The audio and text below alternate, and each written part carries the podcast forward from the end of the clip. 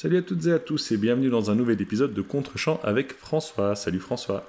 Salut Moussa, bonjour tout le monde.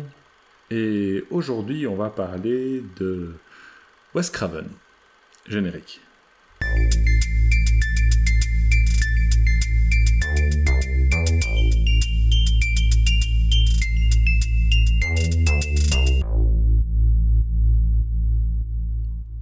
Et donc cette semaine, François, je t'ai demandé de regarder Scream, un film de Wes Craven, euh, du regretté Wes Craven d'ailleurs, euh, sorti euh, durant la deuxième moitié des années 90, qui se déroule dans la petite bourgade de banlieue de Woodsboro où pratiquement rien ne se passe. Pratiquement parce que le film démarre sur un meurtre qui va être suivi d'une succession de meurtres, alors qu'un serial killer, manifestement, que l'on appellera Ghostface, hein, hommage à ce masque aujourd'hui qui est très connu, peut-être même trop connu, euh, s'attaque à des civils de façon a fortiori indiscriminée, j'y reviendrai. Une affaire qui affecte particulièrement Sidney Prescott, lycéenne de son état, traumatisée par le meurtre un an plus tôt de sa mère, dans des circonstances troubles alors que son nom a été traîné dans la boue par Gail Weathers, journaliste à sensation locale.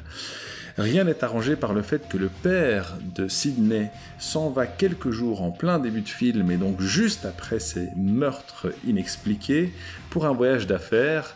Je n'en dis pas plus, c'est sur ces prémices que démarre le film. Il s'en éloigne d'ailleurs dans une certaine mesure. On va en discuter, j'imagine. J'ai très hâte du coup de savoir ce que tu as pensé, François, de Scream de Wes Craven.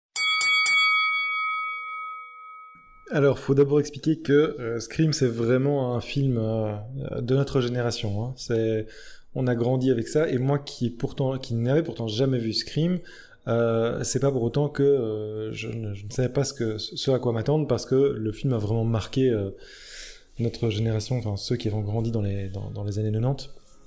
À la fin des années 90, clairement on, le, le, le, masque est resté vraiment une, une, icône, donc je savais dans quoi je m'engageais, même si je n'avais jamais vu le film. Et alors, deuxième avertissement préalable qui me semble nécessaire, c'est que j'ai un manque de culture euh, quasiment absolu dans le genre du film d'horreur. Je te euh, rassure, moi seulement... aussi. ah, ben, mais, ouais. mais j'y reviendrai. ça, valait la, ça valait la peine de faire ce podcast. euh, non, non, mais en, pour le dire simplement, euh, bah, non seulement j'ai jamais vu Scream, mais j'ai jamais vu les Halloween, euh, les Freddy, enfin tout ce genre de films-là. Mes références se limitent à, à Psychose, Les Innocents. Euh, pour le reste, je me suis contenté plus proche de nous de It Follows.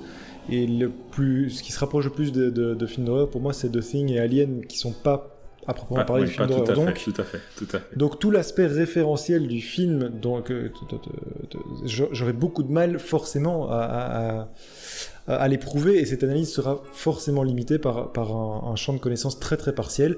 Mais voilà, la, la, la tâche que tu m'as donnée, c'est de regarder Scream et d'en donner un avis. Donc je vais essayer de faire quelque chose de euh, de relativement étayé, même si, même si, je le répète, euh, je suis certainement passé à côté de beaucoup, beaucoup d'éléments du film. Alors, pour l'analyse, j'ai un avis euh, assez mitigé euh, sur le film. Euh, on va commencer par le, par le début, comme c'est bien souvent le cas, euh, et par l'introduction, que j'ai trouvé vraiment très impressionnante et réussie jusqu'à un certain point. En fait, l'intro euh, fonctionne vraiment bien, tu l'as dit, c'est une scène de meurtre, une scène de meurtre sur le personnage de Drew Barrymore, dont ça, je savais qu que le, le, personnage allait, allait mourir d'entrée. Ce qui est étonnant, c'est que c'est son visage qui est sur l'affiche et donc tu t'attends à ce que le personnage soit le personnage principal. Et c'est pas le cas, puisqu'elle meurt après quelques minutes, euh, en tout cas après la scène d'introduction.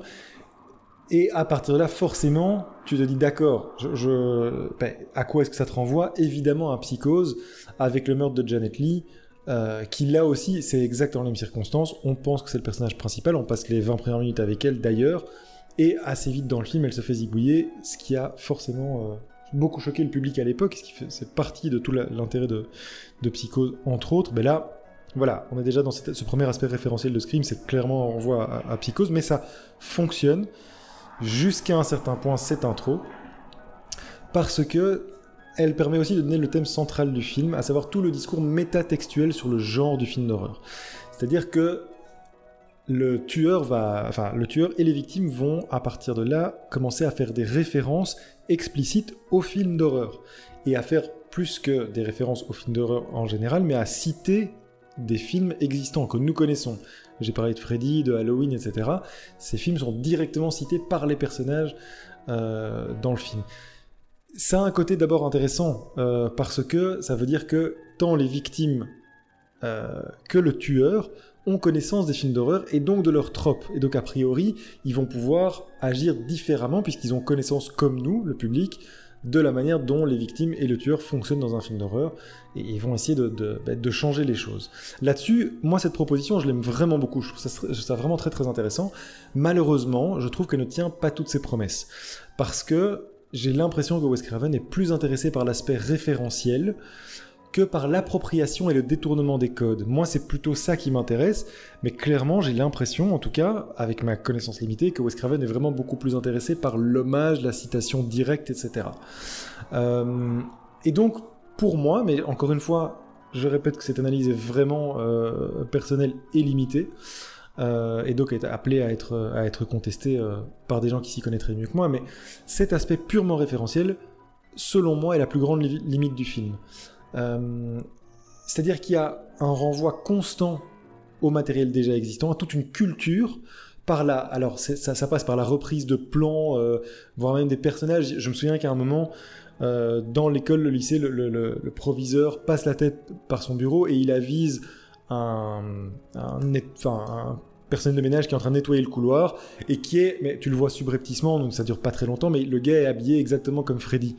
Donc c'est un renvoi direct. Est-ce que tu as reconnu le gars euh, Non, pas du tout. Il fait c'est Wes Craven. J'aurais dit.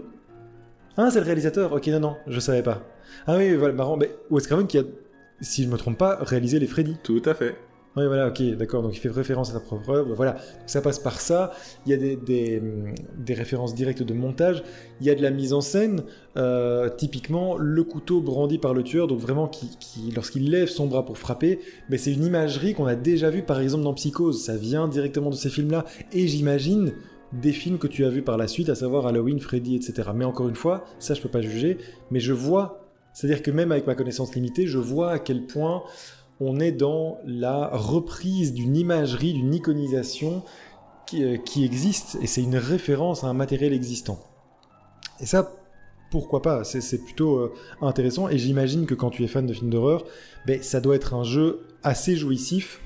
Euh, enfin, ça doit être un élément assez jouissif de pouvoir essayer d'identifier, et je suis certain que c'est un genre de film. C'est Scream, c'est un film auquel tu peux revenir régulièrement pour essayer de de trouver des éléments euh, que tu n'aurais pas vus dans un, premier visionnage.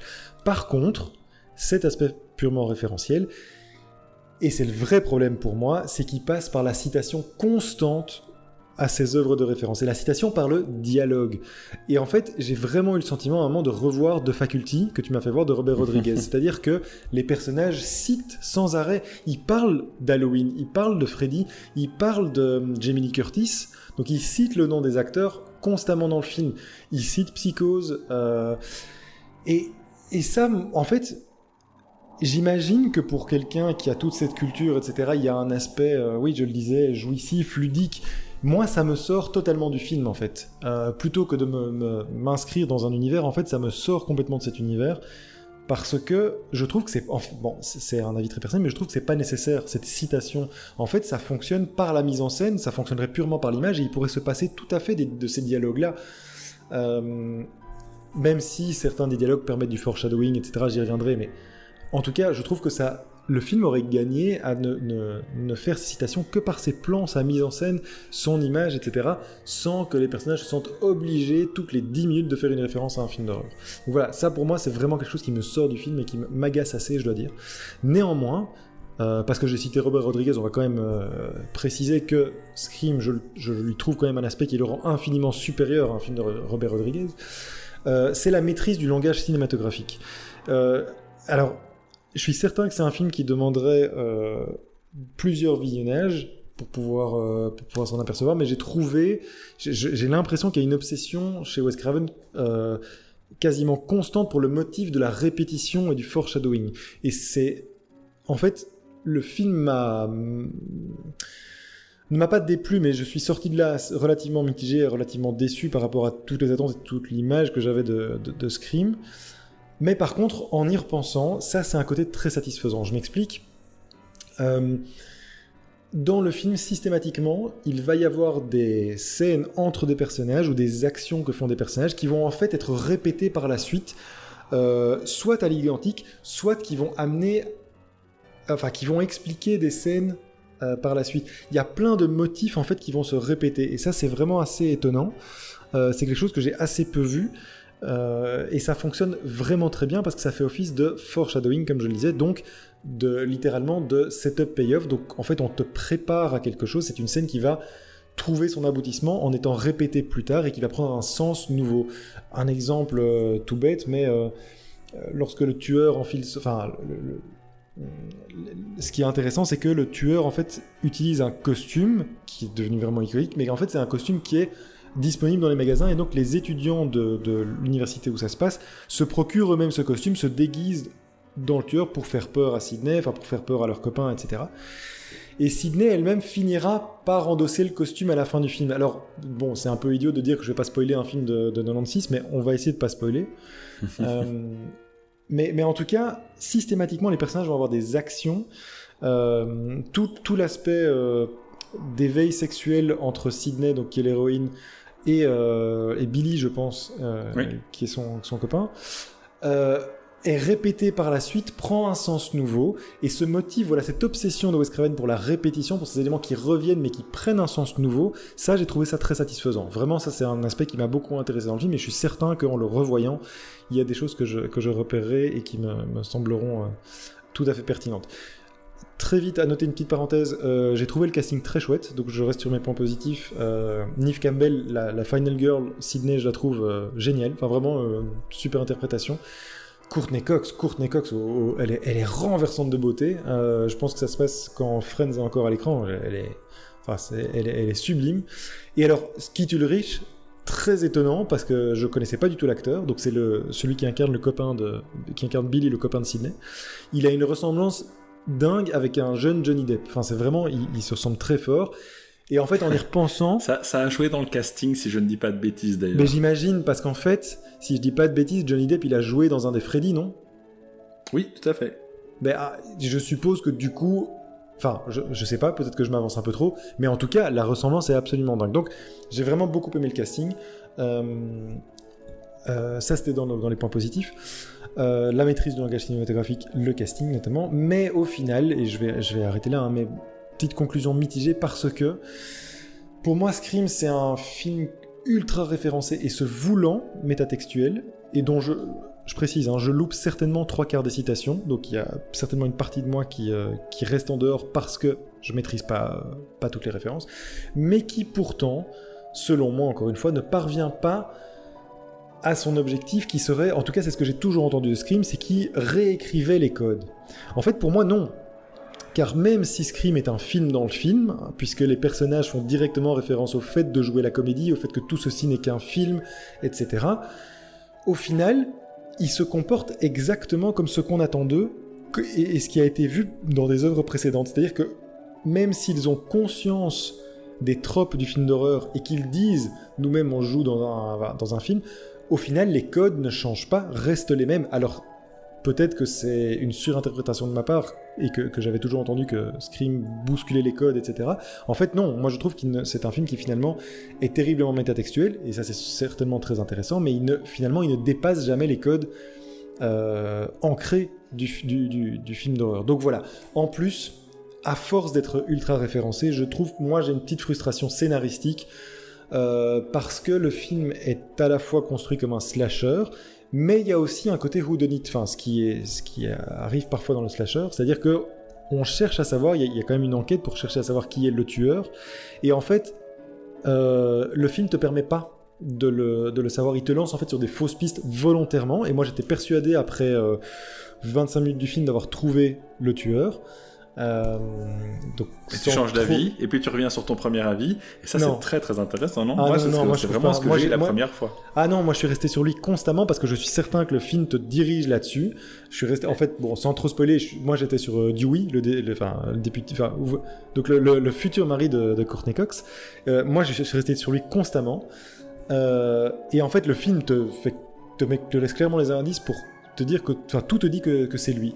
Et en fait, la résolution, le tueur en question, c'est quasiment impossible de t'y attendre, et ça n'a pratiquement aucun sens. moi, j'étais un peu frustré par la fin, parce que vraiment, tu c'est déjà c'est impossible à trouver et en plus ça n'a pas beaucoup de sens je trouve mais bon voilà euh, constat mitigé, néanmoins j'ai trouvé quand même des éléments cinématographiques intéressants, au-delà de l'aspect ultra euh, référentiel et ultra euh, de citation que j'aime pas trop.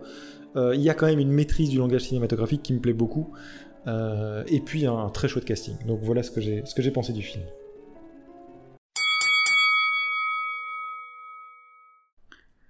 Ok, alors ça fait beaucoup de choses et donc j'ai pris des notes, en plus des miennes qui ne ressemblent à rien parce que j'ai pas eu beaucoup de temps avant, avant le lancement de l'enregistrement. Bon, tout d'abord je t'ai dit, j'ai pas une très grande culture cinématographique du film d'horreur non plus, néanmoins, euh, toutes ces références que tu as citées, euh, je les connais et j'en ai vu une, une bonne partie. Euh, il faut savoir que Freddy a traumatisé toute une partie de mon enfance et je dis ça absolument sans plaisanterie. Euh, c'est ah vraiment un personnage qui m'a euh, allez, traumatisé, c'est un grand mot, euh, c'est pas le terme adéquat, mais qui m'a vraiment marqué euh, et qui m'a laissé une trace et dont j'ai fait des cauchemars, vraiment.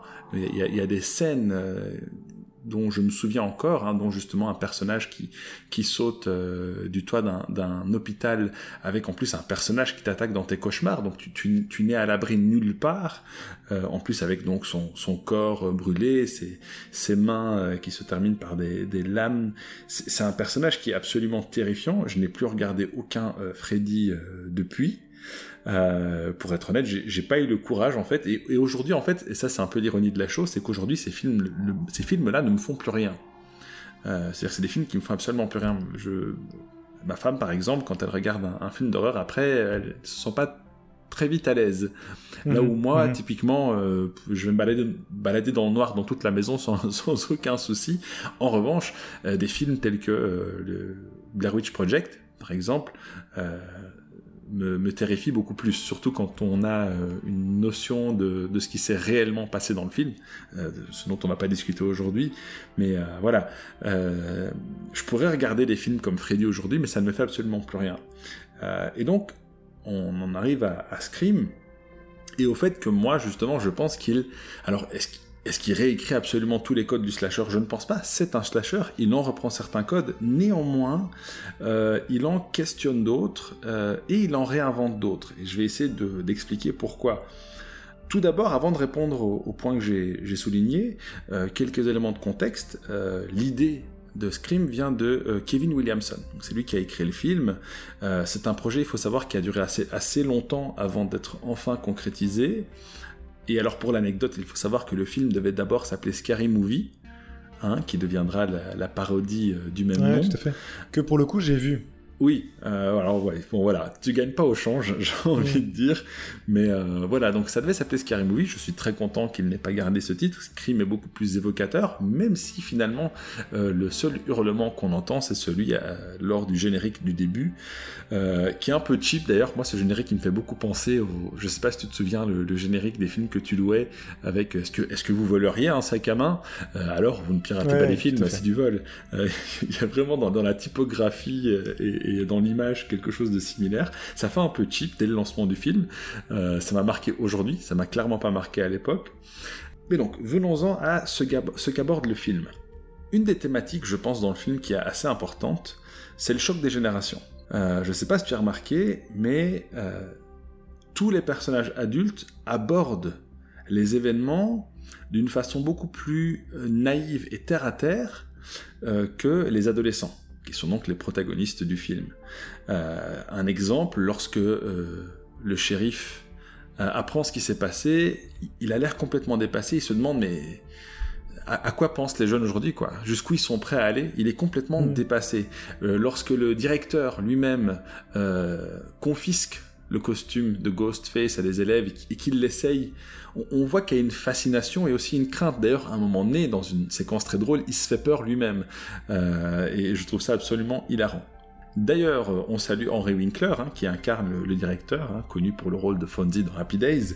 Euh, je me permets un, un énième exemple, euh, et je trouve que c'est une des séquences les plus drôles du film. En tout cas, elle m'a fait rire déjà à l'époque, elle me fait encore rire aujourd'hui. Il y a peut-être quelque chose de nostalgique dedans.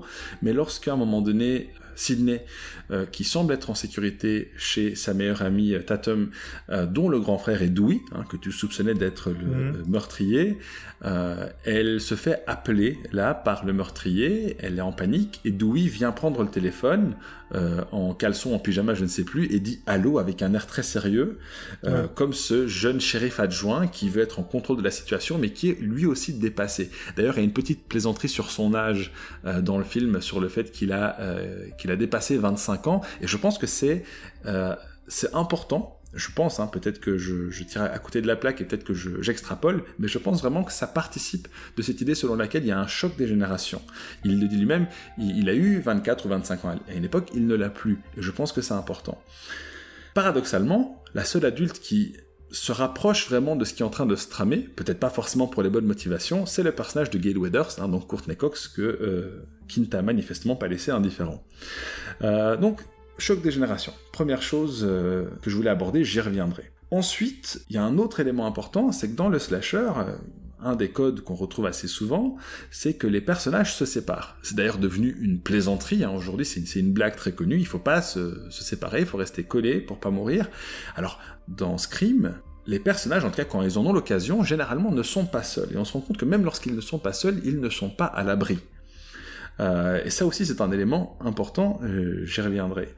Euh, néanmoins, et ça c'est une des forces, je pense, de Wes Craven, il le fait dans d'autres films qui sont pas forcément aussi bons que celui-ci, à mon avis, mais qui abordent assez bien la question, c'est la question de l'isolement. Je vais pas dire la solitude, mais vraiment de l'isolement. même si être en groupe ne nous met pas à l'abri, être seul, et être seul surtout sur le plan émotionnel, c'est dangereux. Euh, dans, ce film.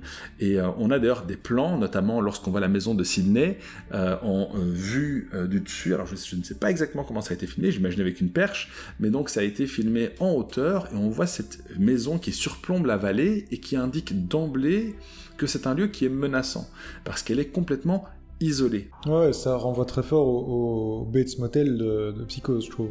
Ouais, tout à fait, tout à fait. Et c'est important. Ce sont des éléments importants. Et tu l'as dit, je pense aussi que Wes Craven a une, pardon, une maîtrise de ses propres codes. Ouais, et, et qu'il arrive à vraiment faire de la mise en scène euh, pour euh, nous présenter la menace. Euh, ou, à contrario, pour nous faire croire qu'une menace n'en est pas une. Il le fait aussi mhm. plusieurs fois dans le film, et je trouve que c'est très intelligent de sa part. Euh, je me permets aussi par ailleurs d'ajouter qu'il a une gestion de la tension qui est absolument incroyable. Une des choses pour lesquelles je déteste les films d'horreur, ou je détestais en tout cas les films d'horreur, ce sont les jumpscares, et en mhm. particulier quand ils sont gratuits. Ici, euh, il faut le dire, Wes Craven joue avec nos nerfs à plusieurs reprises euh, et il le fait brillamment. On attend qu'il se passe quelque chose quand il ne se passe absolument rien. C'est-à-dire qu'il est capable de jouer toute une scène sans qu'il ne se passe rien, mais on est crispé et on attend vraiment que les choses euh, explosent d'un coup. Et donc ça aussi, c'est tout, à son, euh, tout à son honneur et tout à son mérite. Euh, et alors enfin, généralement, la menace, elle est censée frapper dans l'obscurité. L'obscurité aussi, c'est un élément qui est assez typique. D'ailleurs, Freddy attaque généralement quand les gens dorment, et donc généralement la nuit. Hein. on appelle le film Les Griffes de la Nuit, ce n'est pas pour rien. ici, la menace, elle est constante. C'est-à-dire que même en journée, même dans dans un lieu public, on peut être en danger. D'accord? Euh, c'est un élément important. Mais ça, ce sont des éléments un petit peu euh, annexes. Je pense qu'il y a deux éléments en particulier euh, qui sont très intéressants dans Scream. la première, c'est que généralement, la protagoniste, parce que c'est souvent une protagoniste, pas toujours, mais c'est souvent le cas, Halloween avec Jamie Lee Curtis, c'est typiquement le cas, est censée être pure. Et d'ailleurs, c'est un code qui est référencé, hein, tu l'as dit dans le film, elle est censée être pure, et pure, ça veut dire quoi? Ça veut dire vierge. C'est une thématique du film, donc la sexualité est une thématique dès le début du film. Comme euh, souvent dans le film d'horreur, j'ai l'impression quand même. Tout à fait, le, petit ami de Sidney est assez insistant, de manière même assez malaisante euh, sur la question, et donc Sidney, presque sur un coup de tête, en arrive à euh, céder sa virginité, ce qui est normalement synonyme de mort assurée. Euh, alors, je vais devoir spoiler, j'en suis désolé, euh, mais non, elle va en ressortir euh, grandie et renforcée. Et c'est ce qui lui permet, je pense, comme tu l'as dit, d'endosser le costume euh, à la fin et de prendre le contrôle. Et ça, c'est vraiment détourner un code assez phare du slasher. L'autre code euh, qui est assez important à souligner ici, c'est, c'est pas toujours le cas encore une fois, mais souvent l'invulnérabilité ou la toute-puissance, ou en tout cas la grande puissance euh, de la menace. Tu as cité euh, Freddy, on peut citer Jason, on peut citer Leatherface. Ce, sont presque des, des êtres qui sont devenus mythologiques, quasi immortels. On avait parlé des codes horrifiques dans Terminator, Terminator aussi, hein, indestructible. ici, les tueurs sont des amateurs. Mais oui, oui, mais il y a un côté, il y a un côté presque ridicule quand même. Euh... Alors tout à fait, mais il y a un côté ridicule. En gros, en gros, le, pour expliquer ce que tu dis, c'est que régulièrement le tueur, euh, alors qu'il se précipite sur sa victime, ben il y a quelque chose qui va l'empêcher. Il va se prendre une porte ou la, victime va lui jeter quelque chose, va le faire trébucher, va le repousser, et, et régulièrement il va, il, il, va tomber, chuter en arrière, vraiment avec dans un, dans un mouvement presque chorégraphié, quoi, presque ridicule. Tout à fait, tout à fait. Et c'est c'est presque drôle. Tu, tu as, si, la tension sur la chaîne, tu pourrais presque en rire. Et en fait, la raison, je pense, elle est simple. C'est parce que les meurtriers ici euh, n'ont pas un historique avec un énorme traumatisme, un passé extrêmement grave qui a été exploré d'ailleurs dans beaucoup de personnages mythologiques euh, du slasher. Euh, ce sont des meurtriers qui ont tout simplement envie de s'amuser. C'est un jeu pour eux. C'est un jeu pourquoi, et, j'en viens, je pense, à l'élément central euh, du film qui va me permettre, j'espère, d'expliquer en quoi tout ce qui est référentiel a du sens ici, c'est qu'il y a une vision très nihiliste de la chose. C'est-à-dire que si plus rien n'a de sens, si plus rien n'a d'importance, euh, eh bien, on peut tuer des gens. Qu'est-ce qui nous en empêche? D'ailleurs, toute la question du mobile, hein, parce que généralement tu as dit, hein, c'est un peu comme un whodunit, et dans un whodunit, qu'est-ce qu'il faut? Il faut trouver le mobile. Le mobile, c'est ce qui permet de tuer les meurtriers. Il y a toute une série de dialogues sur les mobiles, sur les motifs euh, du crime et les intentions des meurtriers, où euh, on, rit presque de la question. Est-ce que c'est important d'avoir un motif? Ben voilà, on, va en sortir quelques-uns juste pour euh, pour en sortir quelques-uns, parce qu'en fait, on n'y croit absolument pas. Et c'est ce nihilisme, je pense, qui rend tout ce côté référentiel pertinent. Euh, à un moment donné, tu as dit, tu as dit, il n'y a pas beaucoup de sens. Est-ce que tu te souviens de ce que tu as dit? Euh, parce que j'essaye de me rappeler, non, non, pas euh, beaucoup de sens. Je dis qu'il n'y a, pas, a pas beaucoup de, de, cohérence dans le scénario, tu veux dire. Ou alors, euh, je pense que je parle essentiellement du, sens au niveau du, scénario, mais peut-être aussi que au niveau du sens, mais au final, il tenait pas toutes ses promesses parce qu'il ne détournait finalement, il ne réinterprétait pas les codes tant que ça. Il était uniquement dans la citation, enfin surtout dans la citation et pas tellement dans le détournement de code, puisque au final, les personnages, victimes comme tueurs, se comportent comme attendu. Mais justement, non. Parce que pour un euh, Jason, ce n'est pas un jeu. Pour un Jason, il y a quelque chose qui relève presque de la, de, de, de la transe euh, et de la de la de l'obsession. Là où ici, c'est c'est un jeu, c'est vraiment un jeu. D'ailleurs, certaines des morts euh, se déroulent soit euh, avec un jeu au préalable, soit la mort même comme quelque chose de ludique. Hein, il y en a un notamment qui implique un garage en scène, euh, où clairement on sent dans la manière et dans le langage corporel du meurtrier qu'il s'amuse et qu'il prend du plaisir à la manière dont le personnage va mourir. Et ça, je pense que c'est très important. Et quel est le personnage euh, qui va s'en sortir Encore une fois, désolé, je spoil. C'est Sydney. Parce que Sydney, et elle nous le dit plusieurs fois dans le film, elle réfute ces codes. Son premier dialogue lorsqu'elle parle des films d'horreur, c'est qu'elle dit qu'elle n'aime pas ça. Elle n'aime pas ça parce que généralement, il y a une, une, une, blonde siliconée qui se fait euh, buter, alors que ce qu'elle devrait faire, c'est euh, ouvrir la porte et euh, se tirer plutôt que euh, de monter par les escaliers. Et c'est ce qu'elle fait d'ailleurs quelques instants plus tard lorsqu'elle est attaquée par le meurtrier. C'est ça, ce que je te dis, c'est qu'au final, elle va quand même se comporter comme ça, tu vois C'est pour ça que moi j'ai elle, se comporte de la manière dont elle estime qu'on ne devrait pas se comporter dans tous les slashers. Et c'est ça je pense, qui est important. Et c'est ça qui fait qu'elle s'en sort à la fin. C'est ça qui fait que malgré le fait qu'elle brise un des codes absolus, à savoir la pureté de l'héroïne dans les slashers, euh, elle s'en sort. Je, pense vraiment que c'est central. Je ne dis pas que le film réécrit tout le slasher, et je pense pas du tout qu'il avait cette, euh, euh, cette prétention-là, mais il contrevient à certains codes phares du genre, et c'est pour ça que euh, les références qui nous sont données euh, ont, je pense, contrairement à toi, beaucoup de sens. On n'est pas dans le faculty où les références servent juste à nous dire, regardez, voilà de quoi on parle, comme ça vous comprenez un petit peu ce qui se passe. Non, non, ici, euh, parmi les personnages qui font beaucoup de références, ben, il y a les meurtriers, encore une fois, je ne vais pas les citer, mais il y a les meurtriers, et euh, ils font beaucoup de références parce que eux-mêmes ont décidé de reprendre toute cette euh, filmographie-là et d'en faire un jeu, euh, et de, vraiment s'amuser. Ils s'amusent, c'est un amusement pervers, hein, c'est un jeu absolument pervers, mais ils s'amusent de ce jeu. parce que si plus rien n'a de sens, eh bien prenons, prenons des films et faisons de la vie un film, et faisons absolument n'importe quoi, et le n'importe quoi le plus abject. Et c'est le personnage qui décide de réfuter ces codes-là et d'aller à l'encontre de ces derniers-là qui s'en sort. Et je pense en, ce sens que le film a beaucoup de sens. Euh, et euh, avant de te laisser la parole, une dernière chose, parce que tu as cité Drew Barrymore, euh, il faut aussi savoir que les slashers, surtout dans les années 80, n'avaient pas des acteurs très connus, alors que les slashers ont lancé certaines carrières. mais Drew Barrymore était une actrice qui avait quand même déjà une certaine notoriété. Neve Campbell aussi était très connue grâce à une série dont le titre ne me, ne me revient plus. je, je pense qu'elle jouait dedans, j'en suis même quasiment persuadé. Euh, et donc il y avait déjà une notoriété, et je pense que ça a joué dans le succès du film. C'était aussi un choix d'avoir un casting connu, et ça aussi, euh, même si je pense pas du tout que c'est voulu, mais ça contrevient euh, aux habitudes euh, du, slasher. Euh, une dernière chose, la musique, on en a pas beaucoup parlé, c'est Marco Beltrami qui, fait la musique, et j'aime beaucoup la manière dont le jeu, dont le film, pardon, aussi entre des séquences avec des musiques pop rock de l'époque assez connues, très connues pour certaines, et ces séquences d'isolement dont je parlais, un isolement par ailleurs ironique, hein, parce qu'on tu vois, à la technologie utilisée, au, gros téléphone portable, euh, qu'on est complètement dans une époque où la technologie est euh, at the peak, hein, comme on dirait en anglais, mais malgré euh, cette technologie et cette, euh, cette interconnexion euh, totale, les personnages peuvent être plus isolés que jamais, et lors des scènes d'isolement, on a vraiment cette musique qui restera d'ailleurs dans, dans, les autres épisodes, qui, est, qui a une mélancolie que je trouve absolument parfaite pour ces séquences-là. Voilà, je te laisse reprendre la parole, je t'en prie.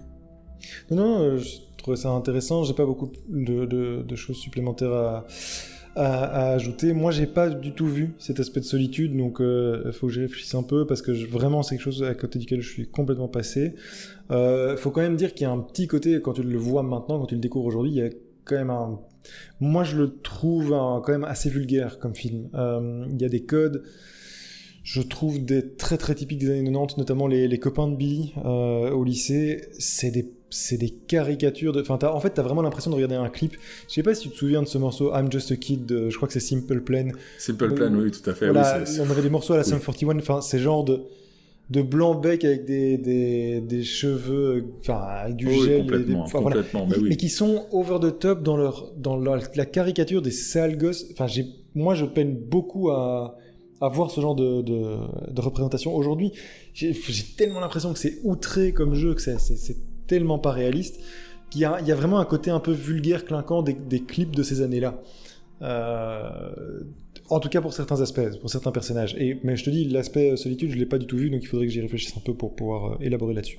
Alors j'ai bien dit isolement, hein, pas solitude. Euh, c'est le fait d'être d'être isolé. D'ailleurs, le, le, premier meurtre hein, donc d'une jeune femme dans une maison quatre façades, complètement éloignée, qui est en mesure de pouvoir parler au téléphone avec ses parents qui sont à quelques mètres d'elle, mais malgré ce téléphone-là, est pas en mesure de, leur euh, de, le communiquer avec eux. Euh, je pense vraiment ça, c'est quelque chose d'assez important et je pense que c'est quelque chose qui revient dans les films de Wes Craven.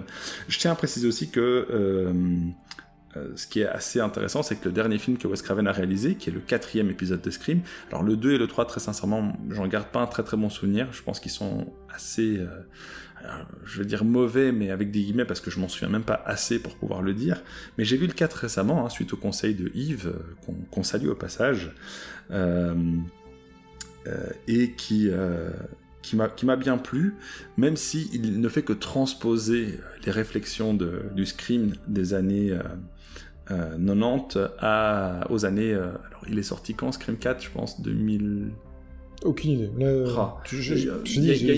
alors, je veux dire, il y a une dizaine d'années, mais je, n'en suis pas sûr. Mais bon, bref, c'est pas très important. Et là, pour le coup, ça m'a paru beaucoup plus verbeux. Euh, parce que dans le 1, je pense que ça a beaucoup de sens.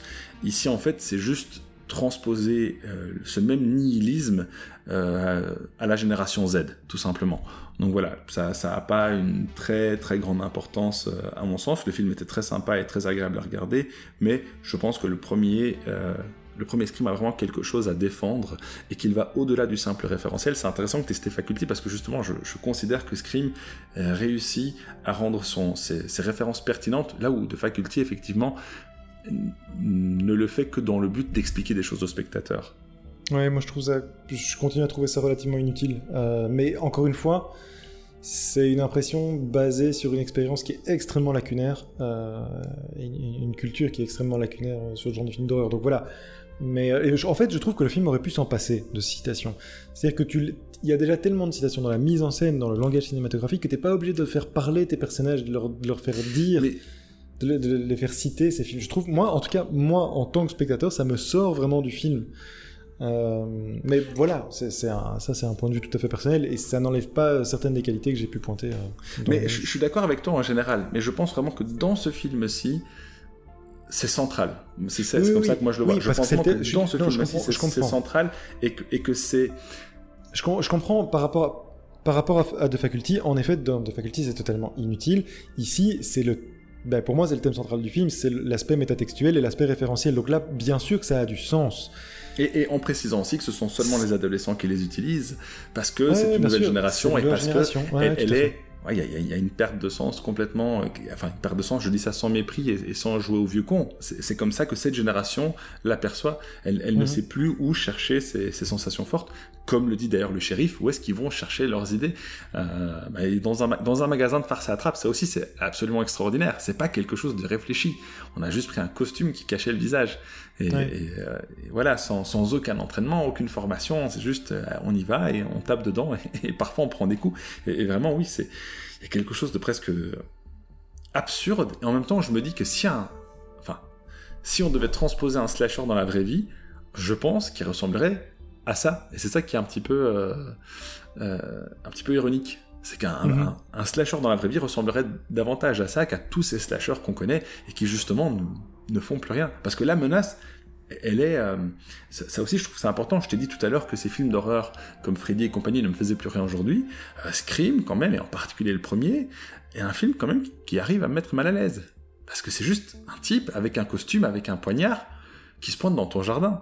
Tu vois, je veux dire, c'est quelque chose qui pourrait parfaitement Je suis pas totalement d'accord avec ça parce que la, gestion de la menace, en fait, euh, elle est traitée. Enfin, différents films l'ont mis en scène. Je pense simplement au premier, premier film de Spielberg, Duel, qui, euh, en fait, c'est une menace qui, qui avance, qui est imperturbable, euh, mais tu as d'autres films aussi qui mettent en scène une menace beaucoup plus sadique, avec un aspect beaucoup plus euh, beaucoup plus ludique, euh, oui, ludique de la part du tueur ou en tout cas de la menace. T'as pas mal de films des années 70 qui font, qui utilisent ça. Donc je, je crois vraiment pas que Scream soit novateur dans le fait de, de démontrer, de montrer un tueur qui s'amuse de ce qu'il fait. Mais je, je, parle bien des slashers et par rapport aux slashers qui l'ont précédé, en particulier dans les années 80, parce que c'est là qu'on a eu le boom. Donc euh, je, je ne parle pas de tous les films d'horreur et euh, ou de tous les films qui ont euh, qui abordent des thématiques malaisantes. Je, je parle vraiment aux slashers auxquels lui-même fait référence. Ouais, tout à fait, mais pas, mais pour le coup, euh, et encore une fois, connaissance ultra limitée de ma part, mais je préfère la représentation de la menace dans un film comme It Follows, par exemple. Je te, le montrerai à l'occasion. Pas vu, pas vu, toujours pas, mais euh, je, je préfère cet aspect-là de la, ouais, je préfère cette représentation-là de la menace plutôt que, parce qu'en fait, cet aspect ludique, tu t'en rends compte qu'à la fin, euh, ça, ça, ne transparaît pas pendant tout le film, tu ne le, tu ne le, tu ne le comprends que par l'explication finale. Donc, tout à fait. Et, c'est un film, je pense, qu'il faut voir deux fois. Oui, c'est certainement. Ça, je te rejoins là-dessus. Euh, ben, on peut peut-être conclure là-dessus d'ailleurs, mais euh, certainement, c'est un, film qui appelle plusieurs visionnages, euh, de par son aspect référentiel, de par son discours, ouais, tout à fait, de par son obsession pour la répétition. C'est un film intéressant, vraiment. Et je crois, je crois que là-dessus, j'en conviens volontiers. Euh, moi, il reste quand même des réserves sur l'aspect purement citationnel. enfin voilà, le, petit côté euh, scénaristique. Mais bon, ça c'est un tropisme personnel, mais le côté scénaristique qui est pas abouti, pour moi, c'est un voilà, ça, me bloque. Ça, ne me fait pas adhérer totalement au propos du film. Néanmoins, je le trouve, je, le dis, je le répète, euh, bien bien bien supérieur à ce qu'on a pu voir par exemple dans un film comme The Faculty. On n'est pas dans le même genre, mais en tout cas avec des réalisateurs qui sont copains, si j'ai bien compris. Scream vaut, le détour bien plus que de Faculty, selon moi. Eh bien écoute, je te laisse conclure en nous annonçant ce qu'on va regarder la semaine prochaine. Je vais euh, rendre cette phrase la plus longue possible, comme ça tu as quelques secondes pour aller chercher euh, la liste. Donc euh, je t'en prie, on t'écoute. Qu'allons-nous regarder lors du prochain épisode? Je n'en ai aucune idée. je t'ai laissé le temps quand même. en train de meubler. Oui, je sais bien, je sais bien, mais je suis pas rapide sur mes je suis pas euh, vaillant sur mes appuis, mais c'est en train de s'ouvrir. C'est vraiment, c'est super intéressant de laisser cette séquence-là, alors que tu pourrais simplement couper plutôt qu'on fasse 15 euh, minutes de meublage. Euh, je vais tout laisser. ouais, c'est non, c'est vraiment pas intéressant. Je suis navré d'avance. je pense que ce que j'ai proposé pour la prochaine fois, c'est ah oui, oulala, on va un peu moins s'amuser, mais on aura de quoi discuter puisque nous allons regarder un film roumain, et ça n'est pas une comédie, on ne va pas rigoler dans ce film roumain, on va regarder Au-delà des collines de Christiane Mungiu. Est-ce que après le drame social russe, le drame social néo-zélandais, ah tu vas me proposer le drame social roumain? Oui, oui, je crois qu'on peut le dire. je pense qu'on peut le dire. Euh, on sera dans du, on sera dans du lourd. Le rendez-vous est pris. En plus, un film de 98, donc un an après, euh... pardon, pas un an après, euh... deux ans après Scream, donc c'est très bien. Pas du tout. J'ai dit 2012. Ah bon? Ah oui, zut, c'est... Ah non, c'est ma liste. Ah oui, non, c'est parce qu'on a changé les films. Autant pour moi. En Donc ça, je vais couper, par exemple. Il sait pas lire correctement une liste. Allez, il est temps de conclure. Merci tout le monde. Euh, à la prochaine. Et n'hésitez pas à, revenir parce que je suis certain que euh, des auditeurs qui pourraient... Euh... Enfin, des auditeurs auraient sûrement une culture bien plus intéressante du slasher et du film d'horreur que, que la mienne. Donc là-dessus, je suis tout à fait prêt à entendre vos arguments. Merci tout le monde. Merci Moussa. Et à bientôt, du coup. Salut